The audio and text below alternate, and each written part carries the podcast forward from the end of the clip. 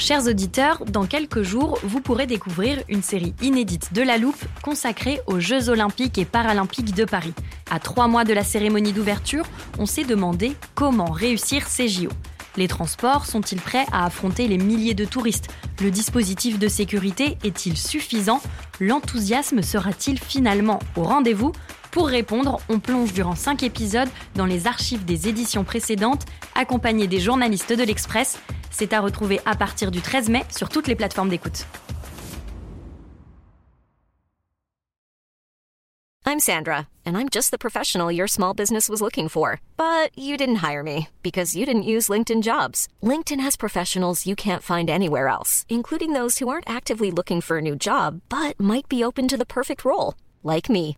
In a given month, over 70% of LinkedIn users don't visit other leading job sites. So if you're not looking on LinkedIn, you'll miss out on great candidates like Sandra. Start hiring professionals like a professional. Post your free job on linkedin.com/people today.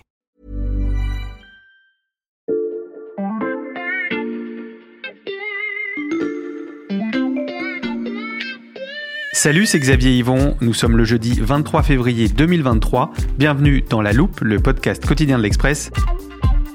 Allez, venez, on va écouter l'info de plus près. Alors non, nous ne sommes pas le 23 février 2023, mais le 24 février 2022. Je m'appelle Corentin Pénarguéard, je suis journaliste au service Monde de l'Express. Nous sommes dans les couloirs du palais de l'Élysée. On est en début d'après-midi, il est 16h et le téléphone d'Emmanuel Macron sonne. C'est Volodymyr Zelensky, le président ukrainien. Yes, Volodymyr Les deux hommes se connaissent depuis longtemps, avant même que Zelensky n'arrive au pouvoir. Ils entretiennent une relation de confiance. Les premières bombes sont en train de tomber sur l'Ukraine depuis le petit matin, et Macron est le premier chef d'État que Zelensky appelle. Emmanuel, ils sont dans nos rues, on se bat dans nos rues. Il décrit les dizaines de milliers de soldats russes qui franchissent les frontières vers l'Ukraine, les centaines d'hommes lâchés dans les faubourgs de Kiev. À l'autre bout du fil, Macron est impuissant. Il en est réduit à demander à son homologue ukrainien s'il a un endroit où se mettre en sécurité. Au cas où, la France est l'un des derniers pays à avoir gardé son ambassade ouverte à Kiev pour servir de refuge justement à Zelensky et à ses équipes si les choses tournaient mal. Et cette scène, c'est le point de départ d'une année diplomatique particulièrement chargée pour Emmanuel Macron et pour la France. La France se tient aux côtés de Macron l'Ukraine. entretenu avec Olaf Scholz et Vladimir Un Poutine. neuvième paquet de sanctions à venir Bien voilà, contre c'est la, la, Russie. première fois qu'Emmanuel Macron euh, foule le sol de, de la capitale Beaucoup ukrainienne de depuis. matériel militaire ont été livrés depuis le début. L'Union la européenne accorde à l'Ukraine le statut de candidat à l'adhésion. Volodymyr Zelensky va être reçu dans quelques minutes par Emmanuel Macron. Oui, j'ai laissé la parole directement à notre invité du jour sans même vous prévenir, mais je vous rassure, vous êtes bien dans le présent, en 2023, à quelques heures du premier anniversaire de la guerre en Ukraine. Et à cette occasion, La Loupe vous propose de retracer un an de diplomatie française face à ce conflit. C'est une histoire qui m'intéresse pour deux raisons. La première, c'est que toutes les décisions se sont prises là où s'est déroulée la scène que Corentin vient de vous raconter, au Palais de. On va donc passer un an dans la tête d'Emmanuel Macron, de son amitié pour Volodymyr Zelensky à son lien avec Vladimir Poutine, maintenu plus longtemps que n'importe quel autre dirigeant européen. Et la deuxième, c'est que cette année n'est qu'un point de départ.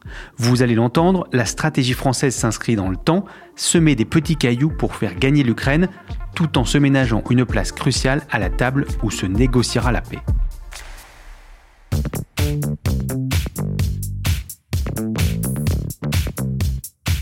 C'était parfait, Corentin. Je vais te laisser commencer nos podcasts plus souvent. Bah écoute, avec plaisir. Je te propose qu'on reprenne là où tu t'es arrêté, le 24 février 2022, jour de l'invasion et du coup de téléphone que tu viens de nous raconter. Alors, on va même remonter un petit peu avant ça, si tu veux bien, Xavier. Parce que pour euh, bien comprendre euh, la position française et cette espèce de en même temps que Macron aime beaucoup, bah, en fait, il faut remonter aux prémices de la guerre. Mhm. Depuis que la Russie a envahi la Crimée en 2014, Paris et Berlin sont devenus les interlocuteurs principaux entre Kiev et Moscou. Mhm. On appelait ça le format Normandie parce que c'est là que la première réunion s'est tenue entre ces quatre pays. Mhm. Et Emmanuel Macron, depuis qu'il est président en 2017, ben, il est persuadé qu'il peut peut dialoguer avec Vladimir Poutine, qu'il peut le faire changer euh, et changer la relation même entre la Russie et l'Europe. Alors il a mis en place une relation spéciale avec le Kremlin et il pense qu'il peut éviter la guerre en Ukraine grâce au dialogue. Donc dans les semaines avant le 24 février 2022, euh, on s'en souvient, la Russie avait placé des dizaines de milliers de soldats à sa frontière avec l'Ukraine. Tout le monde craignait la guerre Mhm. et Macron tous les jours quasiment, il téléphone euh, à Poutine et à Zelensky. Il est même allé à Moscou puis à Kiev début février, même pas deux semaines avant l'invasion. Mhm. Donc clairement, euh, c'était le dirigeant européen qui poursuivait l'activité diplomatique la plus intense pour dialoguer avec Poutine. Donc en fait, ce récit d'une année de diplomatie dans la guerre commence par un échec pour le président français. Oui, c'est un échec parce que la guerre, elle a bien eu lieu, elle a Mhm. toujours lieu, mais ces efforts, ils sont pas non plus inutiles parce qu'aujourd'hui, ça permet de dire euh, qu'on a donné toutes ses chances à la diplomatie, qu'on a tout tenté et que c'est la Russie toute seule qui a décidé de lancer cette guerre. Alors jusqu'au bout, Macron, euh, il a cru qu'il pourrait euh, négocier la paix, éviter cette guerre. Le dimanche, quatre jours avant l'invasion, euh, il a Poutine pendant une heure et demie au téléphone à peu près. Et il réussit à lui arracher un accord pour rencontrer Joe Biden pendant un sommet en Suisse. Mhm. Sauf que dès le lendemain, le lundi, Poutine le rappelle, il annule cette rencontre avec Biden et il dit à Macron qu'il va dénazifier l'Ukraine. Et la guerre commence. Que fait Emmanuel Macron à ce moment-là, Corentin Bah déjà, il regarde autour de lui. Angela Merkel, qui était euh, la grande alliée de la France pendant euh, de nombreuses années, elle vient de prendre sa retraite. Elle a été remplacée par Olaf Scholz à Berlin. Euh, Il est tout nouveau à la tête de l'Allemagne. Donc Macron, il se voit comme le seul leader d'envergure en Europe. Il va chercher à rassembler les Européens en coulisses, à se Mhm. coordonner aussi avec les Américains et à faire plier le Kremlin. Il a cette idée fixe que la France, euh, c'est une puissance d'équilibre sur la scène internationale, Mhm. et donc que ça suppose de euh, continuer de parler avec Poutine, même en temps de guerre. Et ça, bah, ça va exaspérer nos alliés européens, surtout ceux de l'Est. Euh, J'en parlais avec un chercheur polonais qui me disait que la France avait été aussi aveugle sur la Russie que les Américains au moment de se lancer dans la guerre en Irak. Mhm. Alors Macron va continuer de téléphoner à Poutine, malgré les mensonges, malgré une sorte d'humiliation de la France, et alors que les missiles pleuvent sur l'Ukraine. Mais l'Élysée, à ce moment-là, il espère toujours obtenir un cessez-le-feu, ou au moins raisonner Poutine. Sans résultat, donc. Bah, dans les premiers mois de la guerre, euh, aucun résultat hein, pour l'Ukraine en tout cas. Par contre, ça permet à Poutine de briser son isolement international.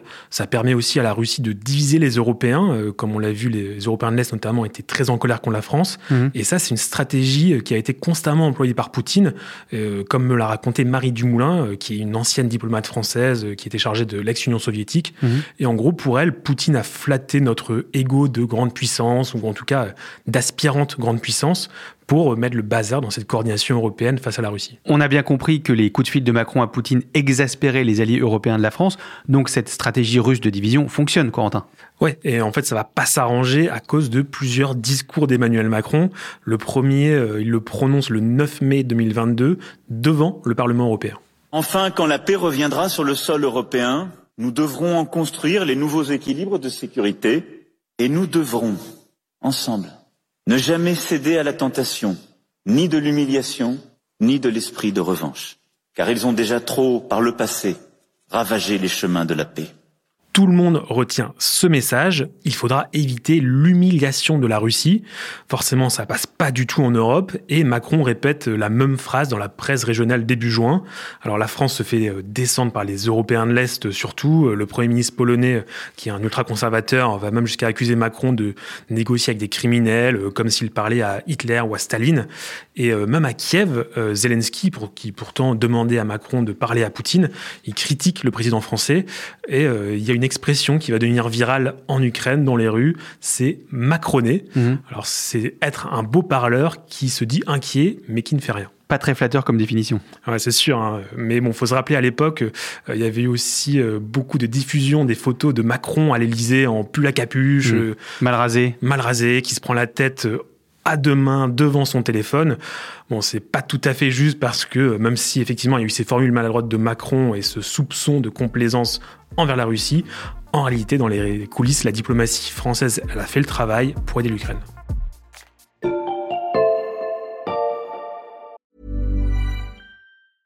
Ready to pop the question? The jewelers at BlueNile.com have got sparkle down to a science with beautiful lab grown diamonds worthy of your most brilliant moments. Their lab grown diamonds are independently graded and guaranteed identical to natural diamonds, and they're ready to ship to your door. Go to Bluenile.com and use promo code LISTEN to get $50 off your purchase of $500 or more. That's code LISTEN at Bluenile.com for $50 off. Bluenile.com code LISTEN.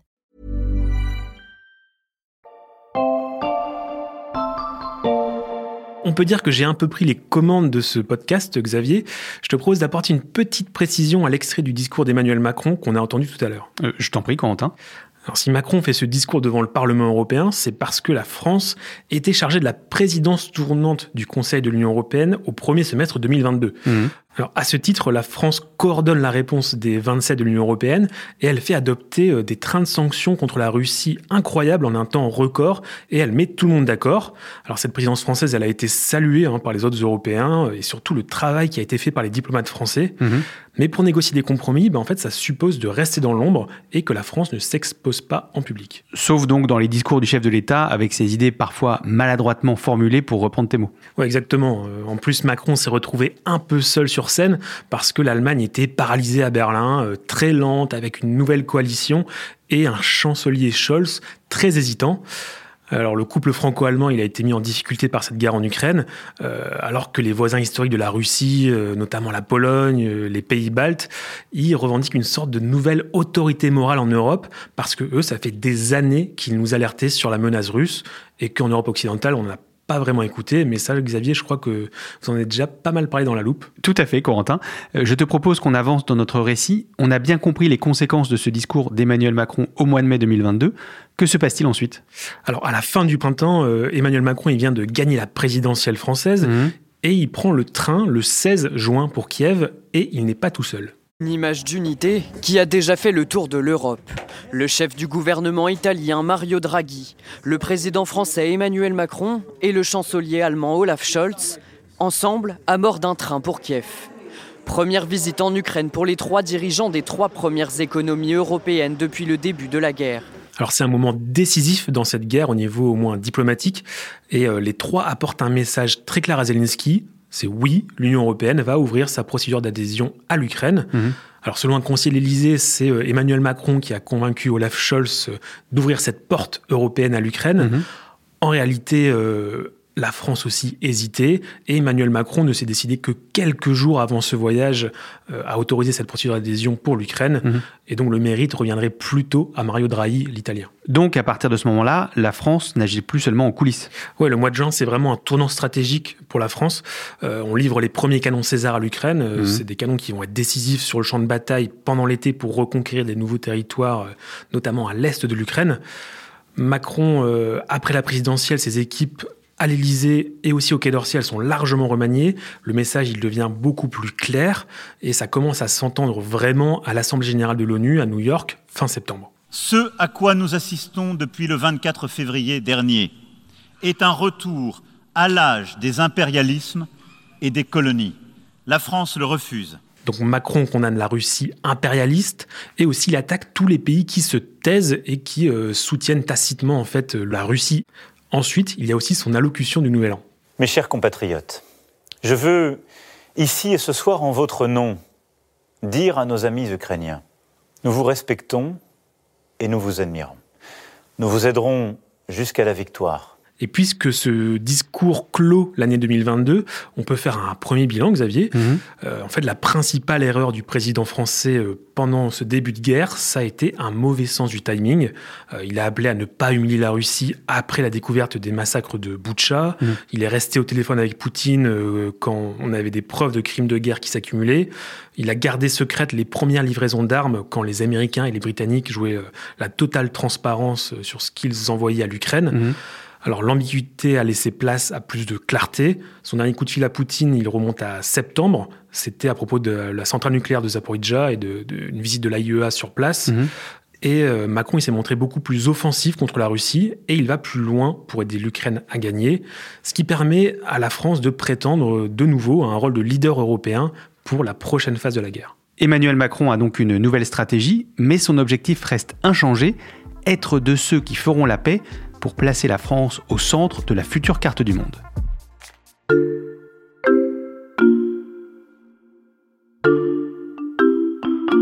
On s'approche de plus en plus du présent, Corentin.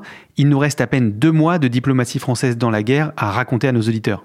Oui, c'est deux mois très importants parce qu'en fait, depuis euh, le début de l'année, depuis le début 2023, Paris rattrape son retard, voire devance le reste de l'Occident euh, dans l'aide à l'Ukraine. Début janvier, c'est euh, Emmanuel Macron qui ouvre le débat sur la livraison de chars à Kiev, parce qu'il annonce l'envoi de blindés légers AMX-10. Mhm. Et c'est ça qui va pousser les Américains et les Allemands à se prononcer sur la fourniture de chars lourds à l'Ukraine. Je crois que ça, vous en avez aussi pas mal discuté dans la loupe. Exactement. La France est aussi un peu la première sur les avions de chasse, euh, parce que Macron a dit ne, rien exclure euh, quand Zelensky a demandé des avions euh, aux Occidentaux, mhm. alors que par exemple les Américains ont tout de suite dit non aux demandes ukrainiennes. alors le président français, il passe à l'action, mais il fait aussi attention à ne plus avoir l'air de tout faire tout seul. Comment fait-il? En fait, la France a renforcé ses relations directes avec euh, d'autres pays membres de l'Union européenne. Euh, on a signé un traité d'amitié avec l'Espagne, par exemple. Il y a aussi une visite de Macron aux Pays-Bas. Donc tout ça, c'est des petits gestes qui montrent que la France euh, ne veut plus parler avant les autres, contrairement au premier quinquennat de Macron, où il avait tendance à, donner de grandes idées sur l'Europe et à y aller tout seul. Mmh. Non, il a compris que le leadership européen, ça pouvait pas seulement s'exercer en solitaire, et que s'il allait euh, tout seul, de manière isolée, euh, c'était voie à l'échec. Si on dépasse un peu cette date anniversaire pour se projeter dans la deuxième année de guerre qui commence, Corentin, que sait-on des intentions d'Emmanuel Macron pour les prochains mois? Alors, un des principaux objectifs de la France, c'est de rallier le reste du monde aux pressions contre la Russie. Mhm. Euh, Macron, il se prépare à beaucoup voyager dans les mois qui viennent. moi, on m'a confirmé un voyage présidentiel en Chine, notamment. On parle aussi du Brésil, sans doute de l'Inde. Mhm. Et euh, l'Élysée organise un sommet diplomatique avec les pays africains en juin à Paris. Mhm. Et il y aura aussi une deuxième réunion de la communauté politique européenne euh, en juin en Moldavie. C'est un nouvel organe international qui a été imaginé par Macron l'année dernière et qui rassemble à la fois l'Union européenne et tous les pays voisins qui ne sont pas la Russie, euh, donc c'est-à-dire la Turquie, l'Arménie, l'Azerbaïdjan. Donc Macron continue de déployer encore beaucoup d'énergie sur ce dossier non plus en long coup de fil à Poutine, mais pour aller convaincre les pays du monde de se ranger dans le camp de l'Ukraine. ce qui est sûr, c'est que l'Élysée accorde beaucoup d'importance à l'après-guerre en Ukraine. Euh, il y a cette obsession avec la France, euh, puissance d'équilibre, mhm. qui pourra retrouver une place sur la carte du monde dans la résolution du conflit, même si on en est encore très loin aujourd'hui. Euh, j'en parlais avec un diplomate français qui était sûr à 100% que la France serait à la table des négociations pour la paix, parce que la France a parlé plus que quiconque à l'Ukraine, à la Russie euh, pendant les accords de Minsk euh, ou ensuite et sans compter aussi euh, notre place de membre permanent du Conseil de sécurité de l'ONU, qui est quand même primordial sur la scène internationale. Donc la France a clairement choisi son camp, pro-Ukraine, mais on reste dans un en même temps, malgré cette nouvelle stratégie offensive de Macron. on veut à la fois armer l'Ukraine pour gagner la guerre, mais aussi préparer la paix pour peser sur la scène internationale. Je n'avais pas menti à nos auditeurs, ton récit de cette première année de guerre nous donne des clés précieuses pour mieux comprendre ce qui se joue en ce moment. Merci beaucoup Corentin. Merci Xavier. Corentin Pénerguéard du service Monde de l'Express. Ton article est à retrouver sur l'express.fr comme l'ensemble du travail de la rédaction à l'occasion du premier anniversaire du conflit ukrainien. Profitez-en, chers auditeurs, le premier mois d'abonnement numérique ne coûte qu'un euro en ce moment. Et pour continuer à écouter nos décryptages de tous les aspects de cette guerre, pensez à suivre La Loupe sur la plateforme d'écoute de votre choix, par exemple Deezer, Spotify ou Apple Podcast. Vous y trouverez un nouvel épisode chaque matin dès 6h et vous pourrez aussi nous laisser des commentaires ou nous mettre des étoiles si ça vous plaît. Cet épisode a été écrit par Margot Lanuzel, monté par Charlotte Barris et réalisé par Jules Cro. Retrouvez-nous demain pour passer un nouveau sujet à la loupe.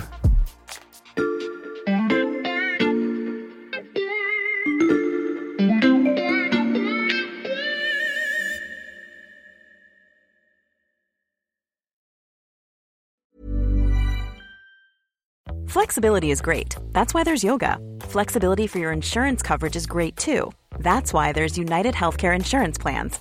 Underwritten by Golden Rule Insurance Company, United Healthcare Insurance Plans offer flexible, budget friendly coverage for medical, vision, dental, and more. One of these plans may be right for you if you're, say, between jobs, coming off your parents' plan, turning a side hustle into a full hustle, or even missed open enrollment. Want more flexibility? Find out more about United Healthcare Insurance Plans at uh1.com. Hey, it's Danny Pellegrino from Everything Iconic. Ready to upgrade your style game without blowing your budget? Check out Quince. They've got all the good stuff shirts and polos, activewear, and fine leather goods, all at 50 to 80% less than other high end brands. And the best part? They're all about safe, ethical, and responsible manufacturing. Get that luxury vibe without the luxury price tag. Hit up quince.com slash upgrade for free shipping and 365 day returns on your next order. That's quince.com slash upgrade.